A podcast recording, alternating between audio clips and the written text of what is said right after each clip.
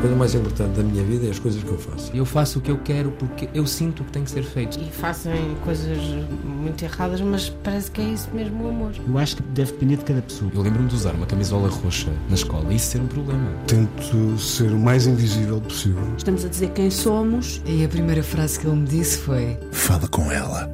Há sempre uma resposta para todas as questões.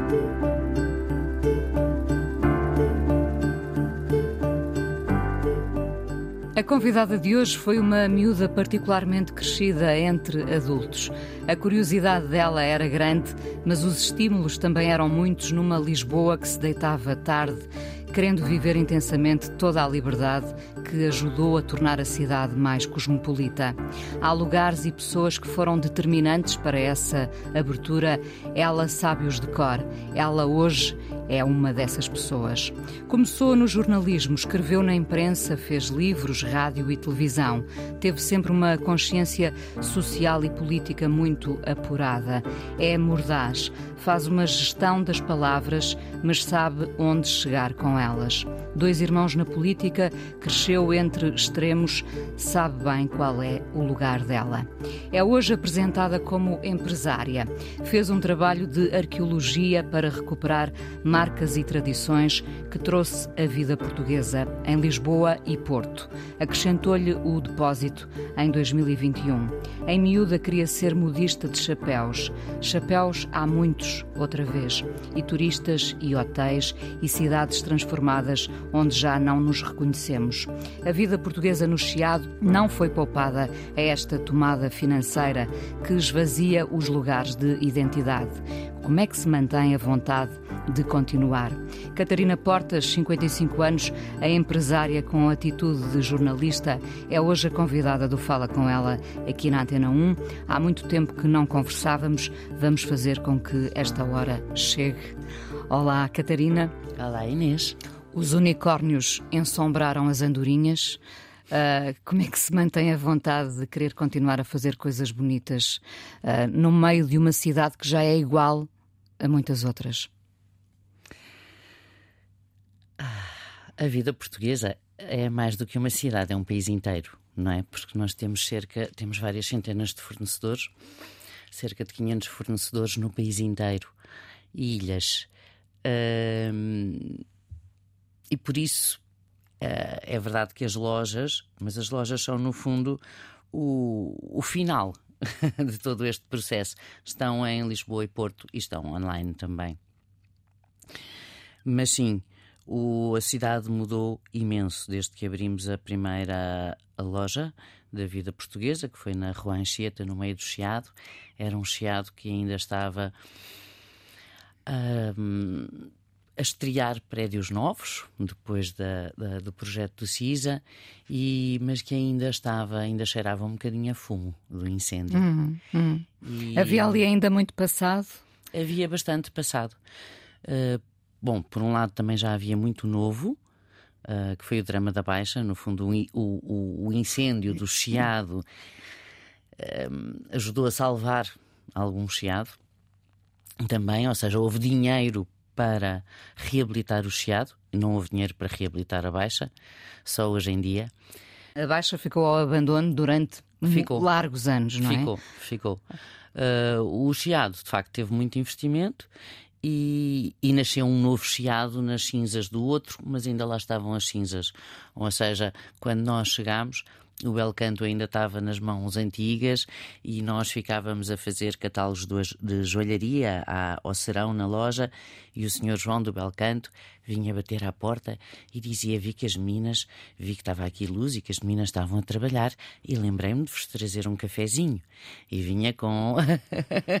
e vinha com o seu cafezinho de, de, de saco muito bom para nos animar.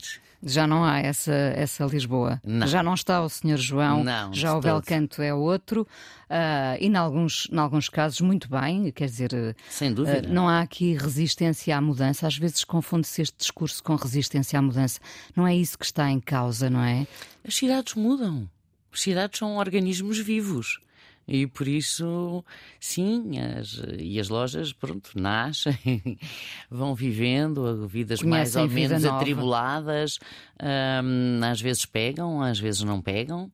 Uh, no às vezes caso, pegam muitos anos. No teu caso, pegou? Uh, pegou, pegou e foi, e foi assim uma, uma grande surpresa, hein?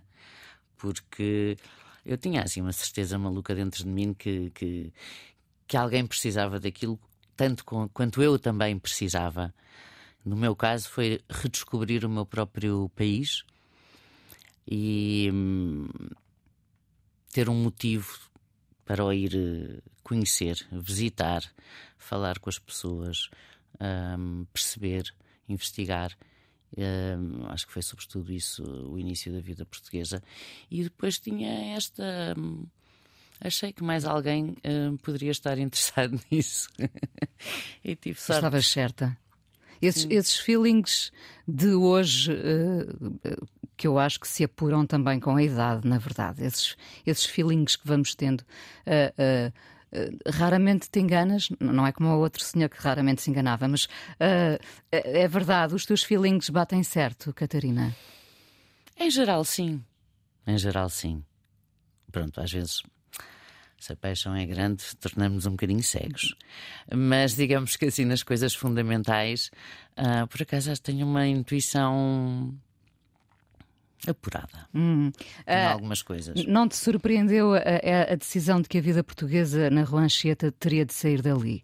Tu, tu aproveitaste. Ai, é, surpreendeu muito. Surpreendeu. Eu sei que tu anunciaste a decisão uh, no Natal, mas que já era conhecida. Uh, eu soube-a eu soube na, no verão.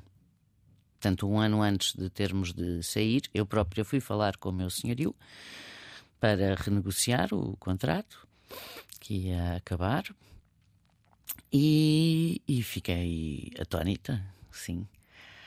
Saiu-me o chão, desapareceu-me o chão debaixo dos pés quando ele me disse que não tencionava. Um, não renovar o contrato. renovar uh, contrato nenhum. Justificando? Bom, na altura hum, justificou porque ele tem o ele é o dono do prédio. Um, portanto, eu estou lá há 14 anos. Um, quando fui para lá, o prédio estava hum, semi-abandonado, já só morava uma velhinha lá em cima e ainda havia um cabeleireiro Renzo a funcionar, de uma senhora italiana que tinha vindo refugiada para Portugal no tempo da guerra, da Segunda Guerra Mundial. Portanto, e sim, ainda havia estas figuras do Chiado, não é? E estas histórias uh, que vinham de facto de não sei quantas décadas antes. E, hum, e, pronto, e depois elas saíram, e depois o prédio foi para obras, e depois o, o nosso senhorio abriu uns apartamentos turísticos, um AL de luxo. E. E já só sobrava a vida hum, portuguesa? E sobrava, não, e, e no mesmo prédio está também o Alma. Exato, o restaurante Alma do, Henrique Sá Pessoa. sim. sim. E que, que, chegou bastante mais tarde do que nós. E ainda tentei fazer ver ao Nosso Senhorio que, se calhar, era uma coisa interessante ele um, vender, no fundo, os seus apartamentos, quais em conjunto, no fundo, aquela oferta que ele tinha no prédio entre uma vida portuguesa, um restaurante com duas estrelas Michelin, mais os seus apartamentos de luxo, que até era uma coisa uma excelente oferta. Um pack, nem o, um bom que, pack. Que nem o Ritz tem, mas pronto, ele não, não se mostrou nada receptivo a essa ideia. E, e, pronto, e portanto aquilo vai ser, acho que vão ser instalações técnicas, salas de pequeno almoço, um restaurante de pequeno almoço, não sei. Como é que Coisas que fazem super falta. Uh, sim, não há, não há, não há. Não, não há, não, não há, não há. Uh, como é que tu, depois de, de, do espanto, do choque, uh, te atiras novamente para a frente? Como é que tu és nestes casos? vais abaixo? és rápida a, a, tomar decisões? Sim, na, na, altura fui mesmo abaixo, não estava nada à espera, portanto é mesmo a tirarem-te com o piano para cima da cabeça. E. Hum, Portanto, primeiro sim, fui um bocado abaixo, e depois de repente começo a estudar todas as hipóteses possíveis. as piores de todas e as melhores de todas. Pronto. Mas tudo, mesmo os cenários mais drásticos. mais drásticos, sim.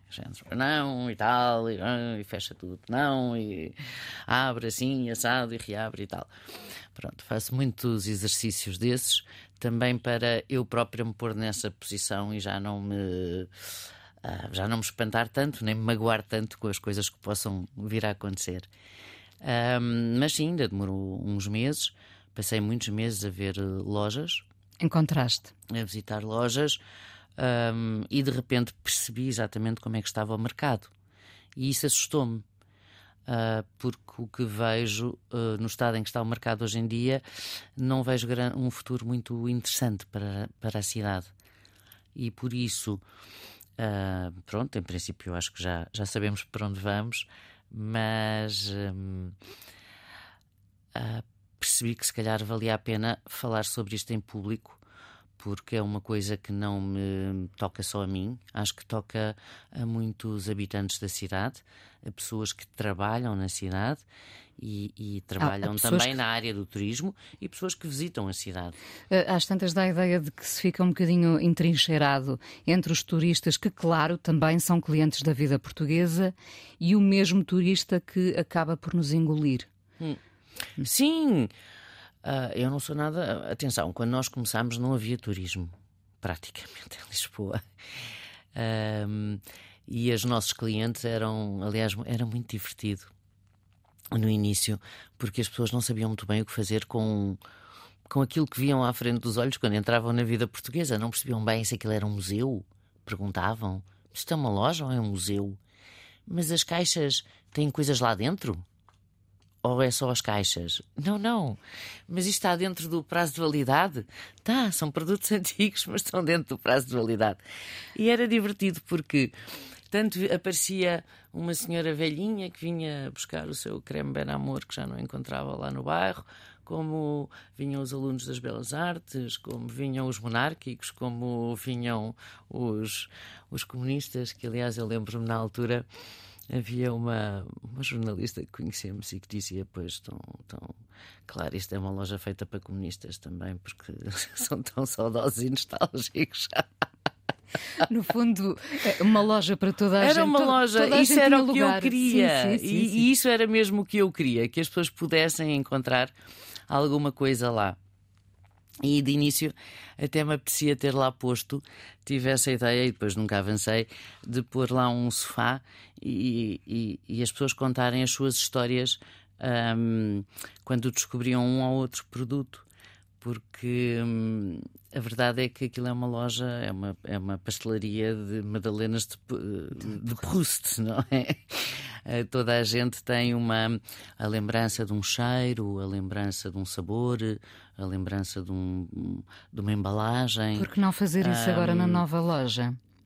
Já passou, já passou, já passou esse instante, as pessoas já sabem o que é. Na altura era muito ainda hum, era, era, era um bocado misterioso o que era, o que era bem, o que era mais ou menos era, aquela era loja. Era um reencontro com o passado, mas cheio de mistério. Era, mas havia uma coisa muito gira, sobretudo, quando as pessoas visitavam a loja, sendo de duas gerações diferentes, acabavam sempre a contar histórias umas às outras.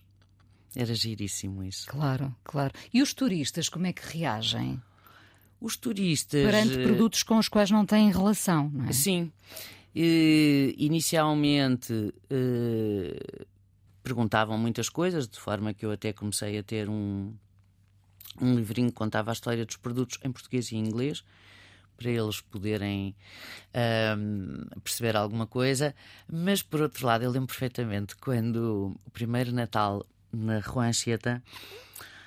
Um, chegam-me de manhã uns turistas à loja que vinham de Manchester e que vinham praticamente saídos de uma rave. E chegaram à loja e de repente eh, dei com eles a comprarem uma caixa inteira de bonecos de presépio, que eles acharam a coisa mais extraordinária e mais exótica. a levar imensas ovelhinhas do presépio. Não se sabe em que dimensão estavam eles ainda, mas. Não sei, não sei, mas, mas, assim, mas de facto era um, é muito divertido perceber o que é que toca, o que é que toca às pessoas. E hoje o que é que toca às pessoas? Um, são coisas diferentes, eu acho. E tem muito a ver também com as memórias pessoais. Um, nós hoje em dia temos 5 mil referências, portanto, há de tudo. Ainda, ainda é possível espantar-te com, uh, com a descoberta de algum produto antigo uh, que tinha passado despercebido, uh, tradições que depois vão ter à loja? Ainda, ainda há esse espanto em ti? Sim, sendo que antigos, acho que já demos um bocadinho a volta à coisa. Mas, por exemplo, o Depósito, que é uma loja mais recente, e é uma loja de artesanato, artesanato tradicional e artesanato contemporâneo. E no artesanato, que de facto tem um lado mais artístico uh, e pessoal, aí sim espanto-me ainda com, com muitas coisas que vou descobrindo que ainda existem.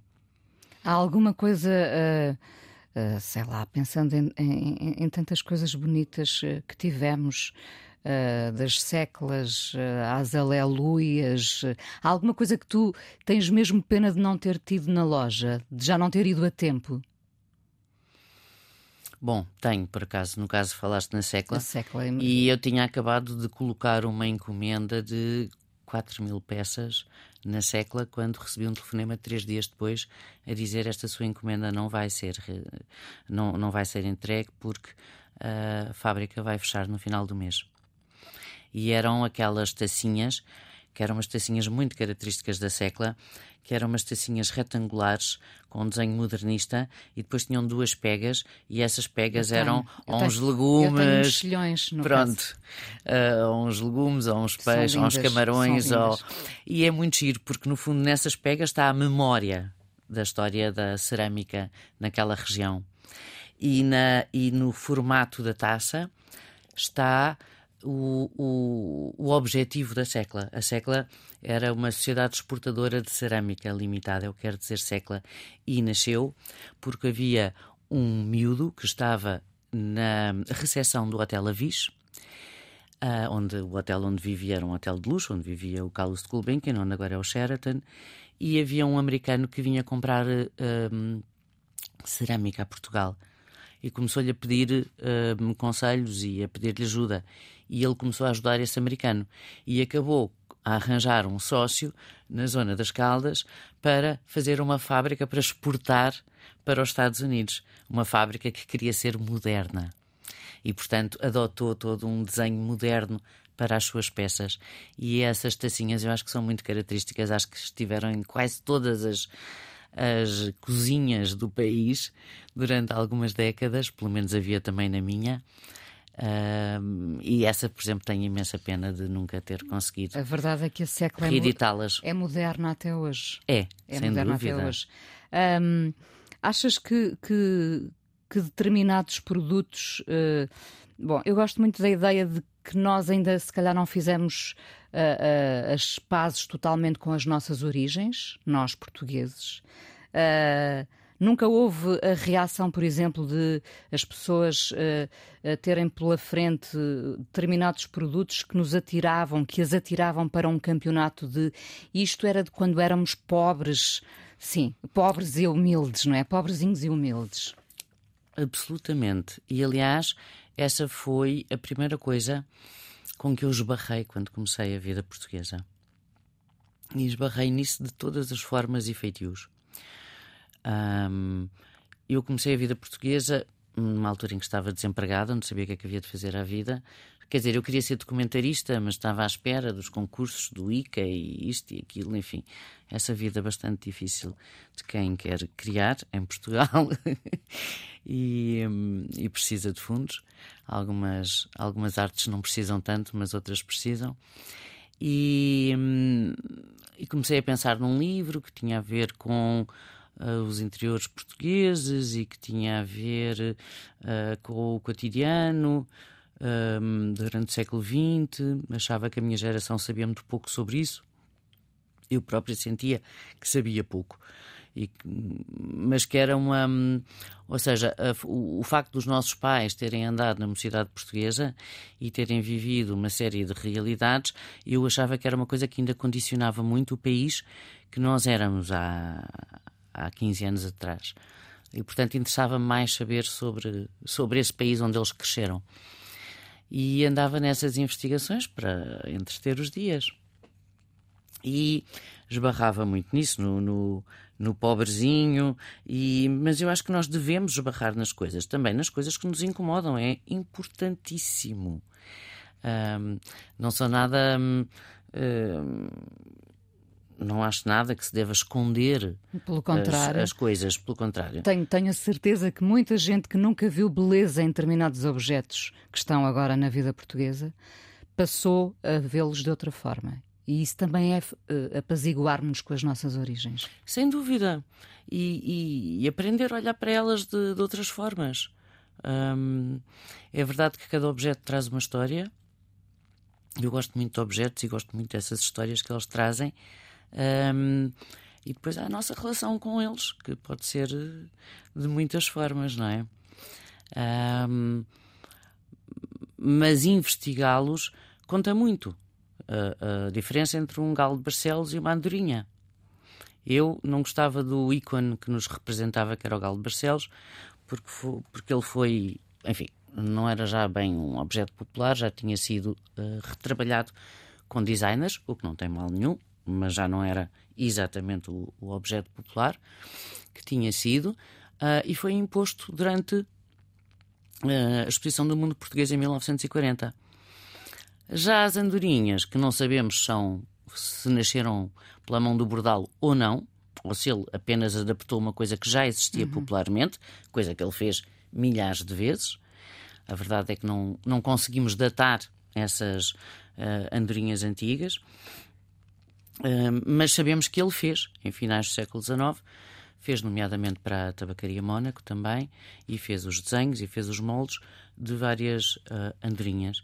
E, um, e essas andorinhas, para mim, enquanto que o galo de Barcelos foi imposto pelo regime, as andorinhas foram adotadas pelo povo. Ou seja, uma, uma casa no Brasil com andorinhas é uma casa de um português do imigrante português, porque os imigrantes apropriaram-se imenso das andorinhas. Um, não só nas casas que tinham no estrangeiro, como nas casas que tinham em Portugal. Ou que construíam depois em Portugal para voltar. E. Um, e eu sempre achei que tinham que a andorinha tinha uma história muito mais interessante para contar, também pela sua simbologia. É preta e branca, nós também somos assim um bocado Ainda somos um, a preto e branco? Ainda somos um bocadinho a preto e branco, mas por outro lado tem um chilrear de uma alegria incrível e eu acho que nós também temos esse lado. E o facto de sermos a preto e branco não nos impediu de voar. E, não, e fomos nunca. voando para. E para... fomos voando e, e, a, e a própria da andorinha cruza oceanos com aquele tamanho ridículo. Lá vai ela e cheia de. E anuncia as primaveras todas. Cheia de coragem ou de inconsciência. Também, também, também. Somos todos assim. E lá vai ela mundo fora. E nós também já tivemos isso, portanto acho que sim, acho que é um, acho que é um objeto que nos representa bem. Vamos à primeira canção, só não me respondeste se vão continuar no Chiado. Vão? Vamos continuar no, no Chiado, chiado, claro, o Chiado tem que ser. Hum. Não se pode sair do Chiado. Sim. uh, vamos à primeira canção. O que é que vamos ouvir no meio de tantas dúvidas, de tantas possibilidades? Eu pensei, quando eu penso numa canção perfeita, a primeira canção que me vem à cabeça é uma canção uh, de um compositor e cantor uh, que eu adoro, que se chama Serge Gainsbourg, e a canção chama-se La Javanaise. E eu acho assim uma obra-prima da canção. Vamos ouvir então.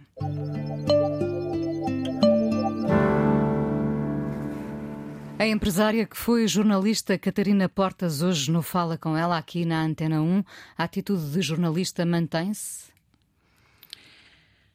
Em algumas coisas sim, tem a ver sobretudo, ou seja, o jornalismo deu-me ferramentas que depois me foram muito úteis nesta minha outra profissão, que tu disseste há bocadinho empresária, é o que eu escrevo quando me mandam lá escrever, eh, é uma palavra da qual eu não gosto nada. Eu imagino, eu não te Porque um ainda. empresário é um saco onde cabe tudo tudo. Um, como é podes fazer piaçabas ou, ou dirigir empresas de comunicações e é o mesmo nome. Não, não, não faz muito sentido. Eu acho que sou uma merceeira. Na realidade é o que eu sou. Uma mercearia com aspirações culturais. Hum. um, e quem era, quem era a, a, aquela miúda que queria ser modista de chapéus? Tu já, tu já eras antiga em nova? É, não é? Eu acho que sim. Hum, eu tive uma educação muito uh, estrangeirada porque andei atrás da minha mãe. A minha mãe foi fazer um mestrado para a Inglaterra um ano e depois esteve a trabalhar um ano em França e eu era miúda e andei com ela. E depois, quando vim para Portugal, para não perder o francês, estudei no sistema francês. Daí também eu conhecer muito mal o meu país. E comecei a viajar muito cedo. Uh, e adorava viajar e viajava muito. Tinha a sorte de ter uma casa com uma renda barata, de ter herdado onde morávamos todos, o meu, o meu irmão Miguel, enfim, tudo aquilo era uma alegre comunidade. comunidade. Um, e, e, viajava, mas às tantas comecei a perceber que, hum, que eu não conhecia o meu próprio país e que o meu próprio país me parecia até muito mais exótico do que alguns dos lugares exóticos que eu visitava. E então. Hum, eu acho que todo este processo da vida portuguesa foi um processo para mim também de de descobrir o meu próprio país e até de fazer as pazes com ele. Porque eu zanguei-me várias vezes com o meu país, uh, nomeadamente por razões políticas, e, e foi uma forma de o, de o descobrir e aprender a gostar dele. E com que idade querias ser modista de ah, chapéus? Queria ser modista de chapéus aos 16 anos. Eu gostava imenso de fazer coisas com as mãos. Sempre adorei e adorava ler. As coisas que eu mais fazia em pequena era ler, isso também porque, no fundo, fiquei separada dos meus amigos e, portanto, os, os livros tornaram-se os meus amigos. Portanto, eu acho que estava sempre enfiada com a cabeça dentro, dentro de um livro entre os 7 eh, anos e os 16, até começar a namorar. Pronto, para esquecer. Mas. Hum, e lia, e lia mais ou menos tudo o que me aparecia. Havia uma boa biblioteca no liceu um, e lia muitas coisas antigas. Tinha um padrasto, aconteceu-me a sorte na vida de ter um padrasto que uh, gostava muito de antiguidades. E eu também me comecei a interessar por aquilo. Ele era cliente do Manel Reis, foi assim que eu conheci o Manel Reis quando eu era muito miúda. E. Hum, eh, que foi uma pessoa depois muito, muito, muito, muito importante na minha vida e me deu muita coragem para fazer coisas um, e me ensinou muitas coisas também. Mas nessa altura, uh, sim, deu-me. Aquilo também foi uma. Como é que eu ia te explicar isto? Pronto. Uh, foi um ato de. um momento de rebeldia numa família para uma família intelectual.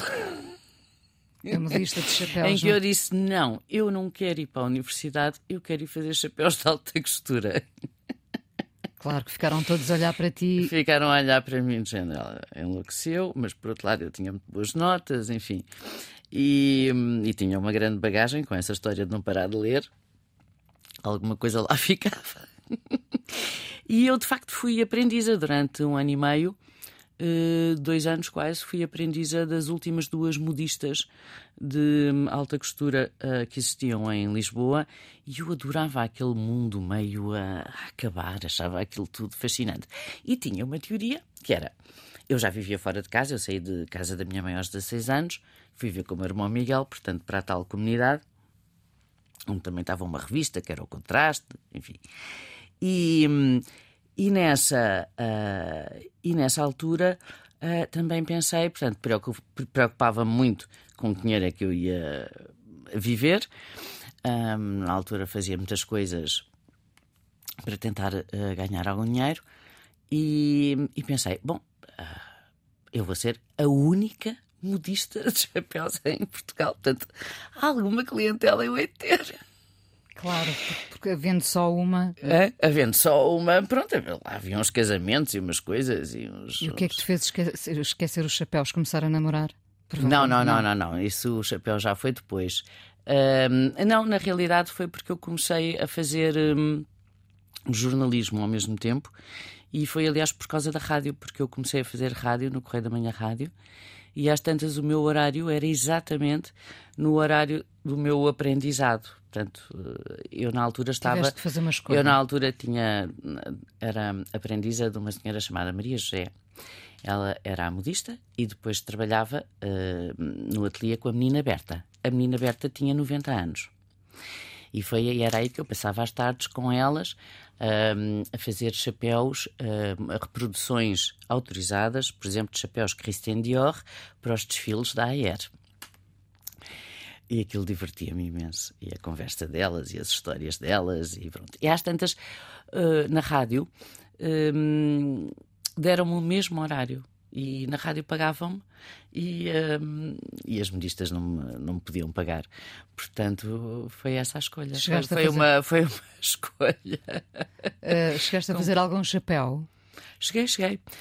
Um, tinha o Jorge Colombo até desenhou o logo da minha companhia que se chamava CCCP, que era a Companhia de Chapéus Catarina Portas, e ainda fiz chapéus para as manobras de maio, para os pérolas a porcos, e fiz chapéus para umas peças de teatro um, no Teatro Aberto. Ainda no outro dia me tive a rir com o Joaquim Monchique, que foi a quem eu fiz uma boina para o Romeu e Julieta, e ao, e ao João Baião.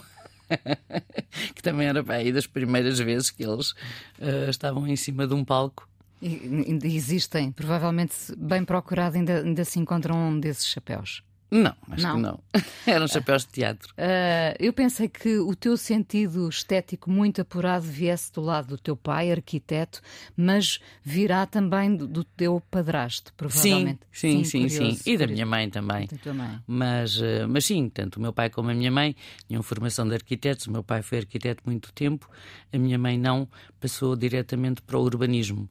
Mas, de facto, a vida dos dois foi uma vida a pensar sobre cidades, nomeadamente. Daí, talvez, este tema dizer-me tanto. Hum. Uh, em miúda, eras muito influenciada pelos teus irmãos, porque nós, quando temos irmãos mais velhos, eles são sempre, muito, são sempre o nosso farol, não é? Foi o meu irmão que me fez descobrir os Smiths, a música que interessava, o cinema, etc. No teu caso, com o Miguel, sobretudo, e penso que também com o Paulo, isso aconteceu? Uh, aconteceu. Aconteceu. Só houve uma coisa que eles não me passaram, felizmente, que foi um, a relação com a política enquanto drogadura. Pronto, isso felizmente safei-me disso. Mas eles, de facto, durante muitos anos tinham essa relação de total uh, dependência da política. Era muito divertido. Mas com quem partilhavas também. Mas uh... outras coisas, sim, também. O Miguel também trabalhou muito no campo da música e, e organizou muitos concertos e festivais. E, e, sim, portanto, punha sempre a música lá em casa aos gritos, abria as janelas todas para a rua, sobretudo assim se estava uma manhã de sol, punha a música aos gritos, portanto, a rua inteira ficava a ouvir música e, hum, e sim, aprendi a gostar de muitas coisas com ele. Com... E também, e até com o meu pai. Também. De música? Sim, o meu pai sempre foi melómano. Um... Aquela geração mais música francesa, o... imagino, não é? Não, não, não, de todo, de todo. O meu pai jazz e clássica, basicamente. E depois algumas coisas de músicas do, do mundo. Um... Mas o meu pai, como sempre viajou muito, andava sempre em trânsito, uh, andava sempre com um Walkman. A maior excitação dele era comprar um Walkman novo. Pronto. Primeiro eram os Walkmans, depois eram os CDs, eh, não sei o quê, o, compact, o CD, os compact discs. Eh, tudo, tudo, que já nos parece obsoleto. Exato, Deus. essas coisas todas. e, por exemplo, uh, uma das canções em que eu pensei para uh, trazer aqui também foi a canção, uma canção que eu ouvi no Walkman do meu pai e que me fez começar a gostar de rock, que era uma coisa que eu não gostava. Mas essa canção vamos ouvi-la daqui a pouco? Pode ser. Isso podia ser uma, isso podia ser uma rubrica de rádio, a canção que eu ouvia no Walkman do meu pai. Fica, fica já a ideia. Com o teu irmão Paulo, vais falando? Vou, vou, muito. Uh, Ainda ontem é, jantei com ele. És capaz de lhe pedir conselhos ou ele a ti? Ah, amb ambos, ambos, por acaso temos assim uma temos uma ótima relação de equilíbrio. Sim, sim. Falavas aí na, na, na, na, droga dura que se tornou uh, a política para eles, e eu sempre te vi com uma atitude política, não é? Uh, pois isso, intervenção... isso, é, isso, também não consigo escapar, não é? Mas não te seduz de todo a ideia de uh, poder fazer parte de um partido e, e, e dar a cara pelo partido? Ter um, ter um cargo, digamos. Ter respons... Não, cargo não gosto da palavra. Ter responsabilidades. Nós eu... todos, enquanto cidadãos, temos responsabilidades. Temos, é? temos, temos imensas. E eu própria já, hum, já fiz, já me, já dei apoio e fiz. Lembro-me que o Jorge Sampaio convidou-me para ser mandatária da juventude da candidatura presidencial dele, da primeira, e eu na altura não podia, porque tinha acabado de ganhar um, uma bolsa para escrever um livro sobre Goa e, portanto, ia estar durante a campanha em Goa, já estava tudo marcado. Um, mas ajudei, por exemplo, a fazer todo o movimento dos independentes, de apoio ao Sampaio, o jornal de campanha, um, a escolher os. Uh, aqueles que depois seriam também. Um, não, em algumas coisas, ou, ou por exemplo, contra. Um, a favor da, da legislação do, do aborto, por exemplo, empenhei-me imensíssimo. Na primeira candidatura do António Costa à Câmara de Lisboa também. Uh, fui fazer lá um discurso no lançamento da campanha. Uh, portanto, sim, algumas vezes, uh, sem dúvida, mas eu sou demasiado independente. Não serei sempre uma independente não, não, não devem puxar por ti, portanto não vale a pena puxarem por ti porque tu seguirás sempre o teu próprio caminho, é um bocadinho isso. Sim, e, e há coisas na política para as quais eu não tenho a menor paciência. Um, quando, quando falaste aqui no, no Manel Reis, é inevitável falar dele, uh, porque tu acompanhaste esse fervilhar da cidade no pós-25 de Abril, uh, com tanta coisa a acontecer. Uh, penso que, que foste daquelas pessoas que teve a sorte de estar nos sítios certos à hora certa, não é? Porque as coisas boas, de facto, estavam a acontecer nessa Lisboa pós-20. Hum, estamos a falar dos anos 80, não é? Viste muitos projetos a nascer, depois também a desaparecer. Uh, era no frágil que tudo acontecia? Ou que boa parte das coisas. Era, boas... era, era, era. Era mesmo. Era mesmo. Eu lembro, por exemplo, quando ia viajar. Uh, imagino que estava fora de Lisboa uma semana ou assim, e no dia em que chegava, ia logo nessa noite ao Frágil para saber as novidades. Uh, sim, e um, era cómico porque eu um, comecei a sair, pronto, saí de casa da minha mãe aos 16, comecei também a sair à noite aos 16, Cedo, claro. E um, na maior parte, em muitos sítios não me deixavam entrar porque eu tinha 16 anos. O único sítio onde eu conseguia entrar era no Frágil. Era no Frágil. Porquê? Porque, como o meu padrasto era cliente do Manel, o Alfredo, que era o segurança que estava à porta, era quem levava as coisas lá à casa. E, portanto, ele conhecia-me. E devia-me passar na rua e devia pensar: ai, coitada, a miúda ainda se perde, o melhor é meter lá aqui que sempre fica mais resguardado. E, portanto, era mesmo o único sítio onde eu conseguia entrar.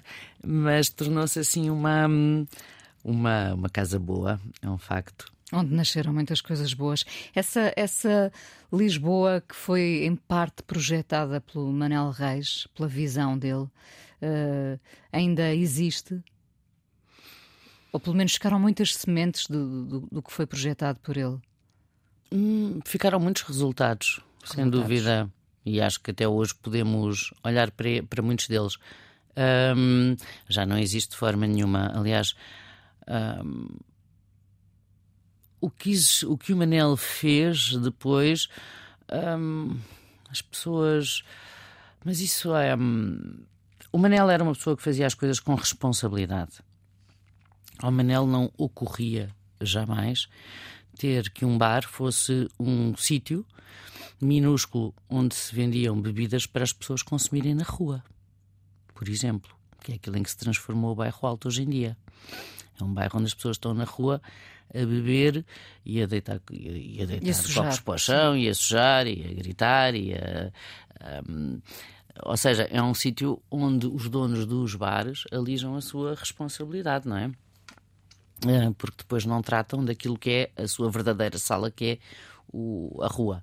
O Manuel pensava no todo. O Manuel pensava sempre no, no todo. E, aliás, essa foi a razão porque ele saiu do bairro alto, porque ele não concordava com isso e não gostava disso.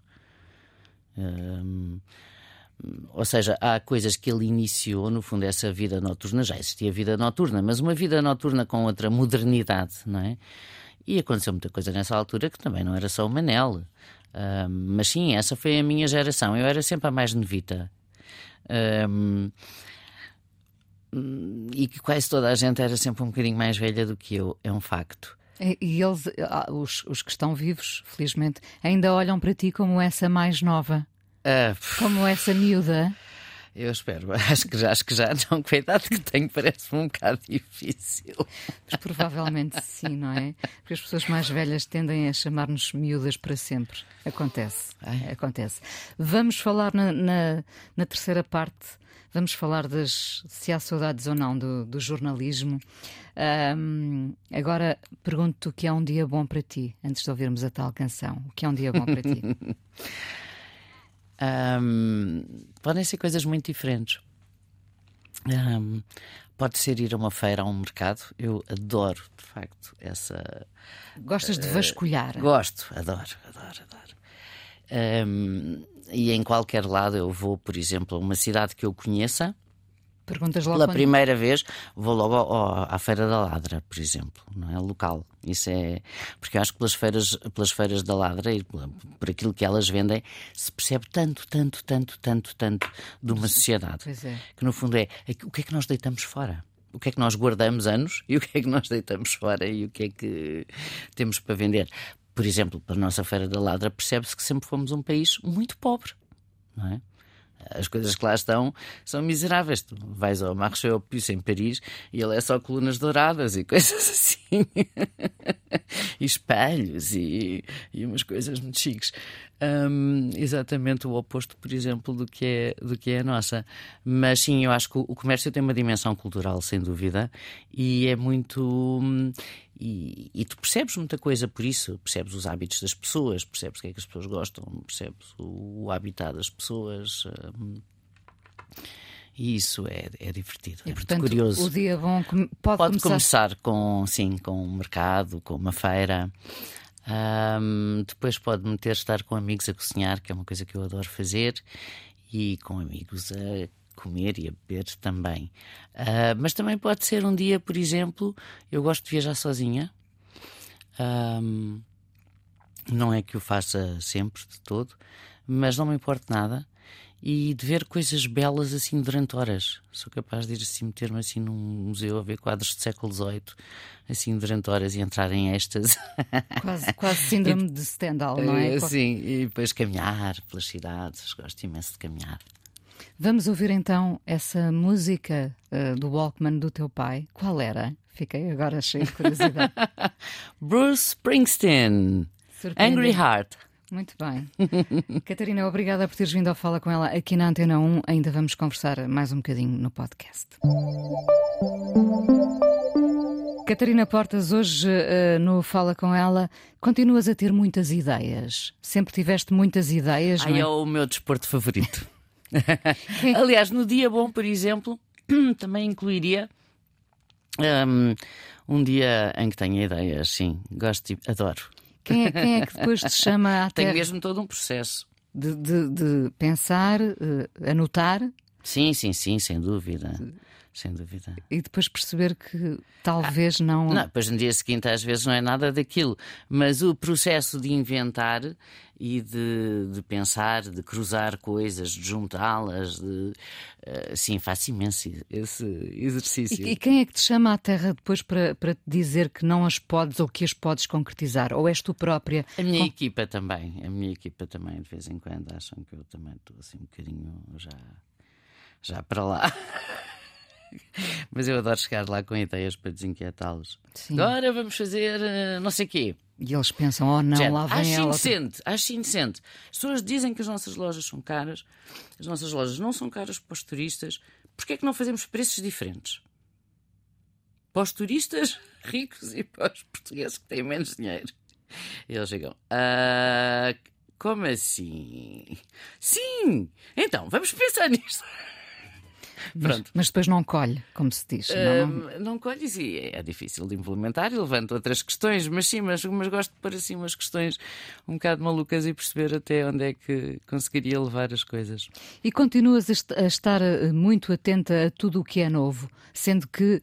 Uh, uh, também estás atento ao que é antigo, não é? Mas tu sempre Sim. estiveste muito colada à novidade e sempre foste apaixonada pelo, pelas, pelo mundo da música, pela, pelo cinema, por tudo o, o que era novo. Continuas sintonizada? Não, há coisas que. Ou seja, o, o a vida portuguesa Uh, universo, um, abarca um universo, de facto, não é um universo, é um país. Mas, e por isso, digamos que tem muito material. Um, por isso há algumas, digamos que há alguns setores que eu desleixei. A música, por exemplo, é um deles. Hoje em dia não, eu olho para aqueles festivais e não conheço praticamente nenhum daqueles nomes. Um, aflige-me. Não, não, não muito. Mas depois há sempre as coisas que eu adoro. Por exemplo, eu agora adoro o Pedro Mafama. Assim. Adoro. O Pedro Mafama, lá está, cruza o antigo com o novo, não é? Pois cruzei, eu acho imensa graça a isso. É uma uh, coisa que me toca. Tu uh, dirias que resistes à mudança? Hum, uh, há, há, um lado conservador em ti? Então não há. Eu tenho um, tenho um e-mail que ainda é Hotmail.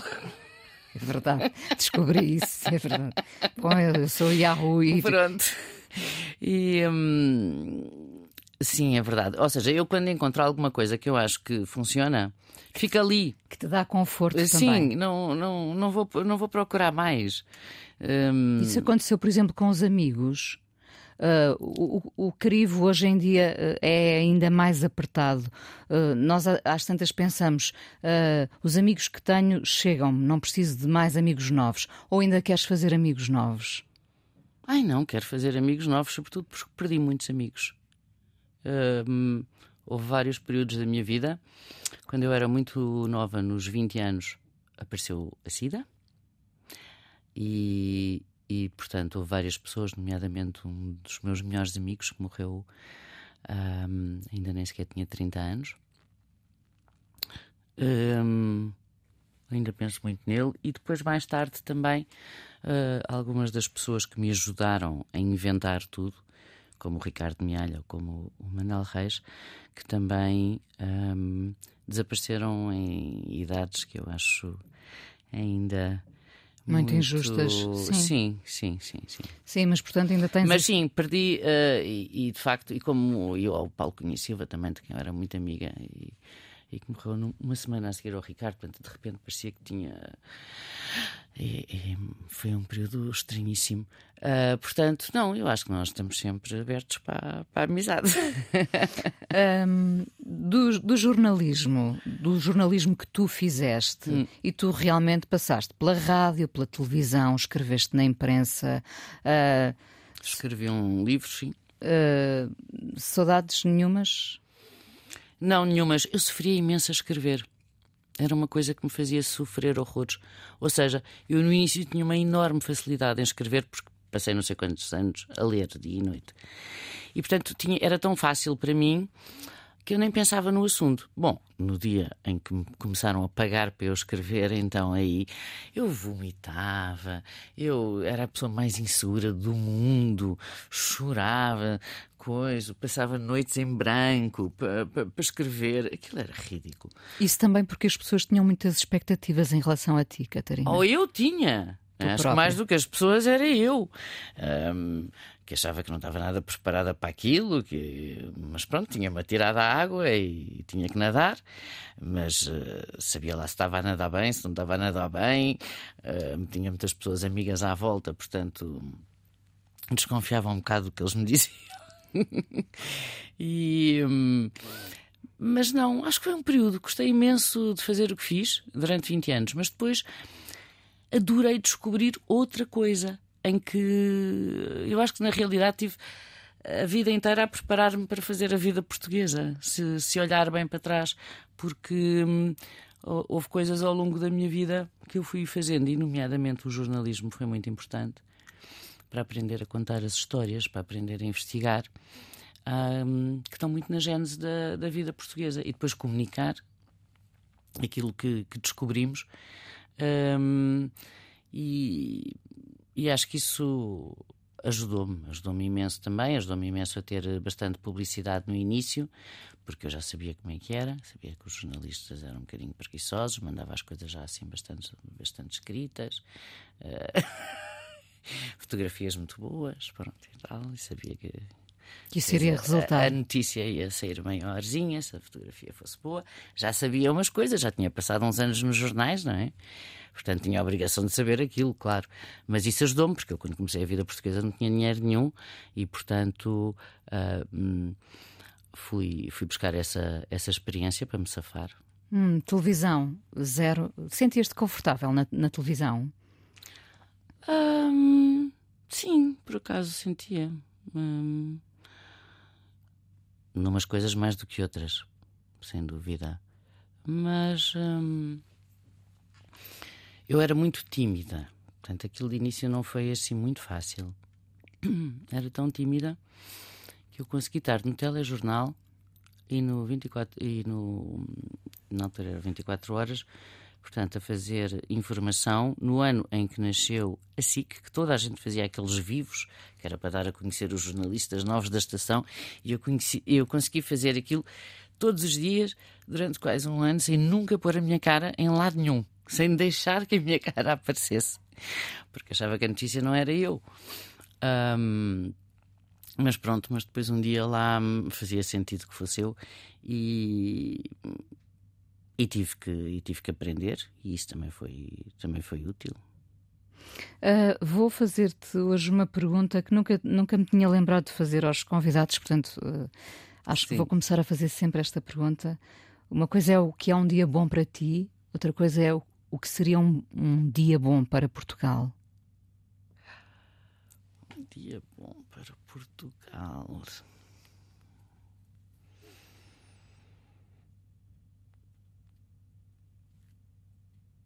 Ai, um dia em que não tivéssemos. Um dia em que não tivéssemos nem vergonha do que fomos ou do que somos. Um,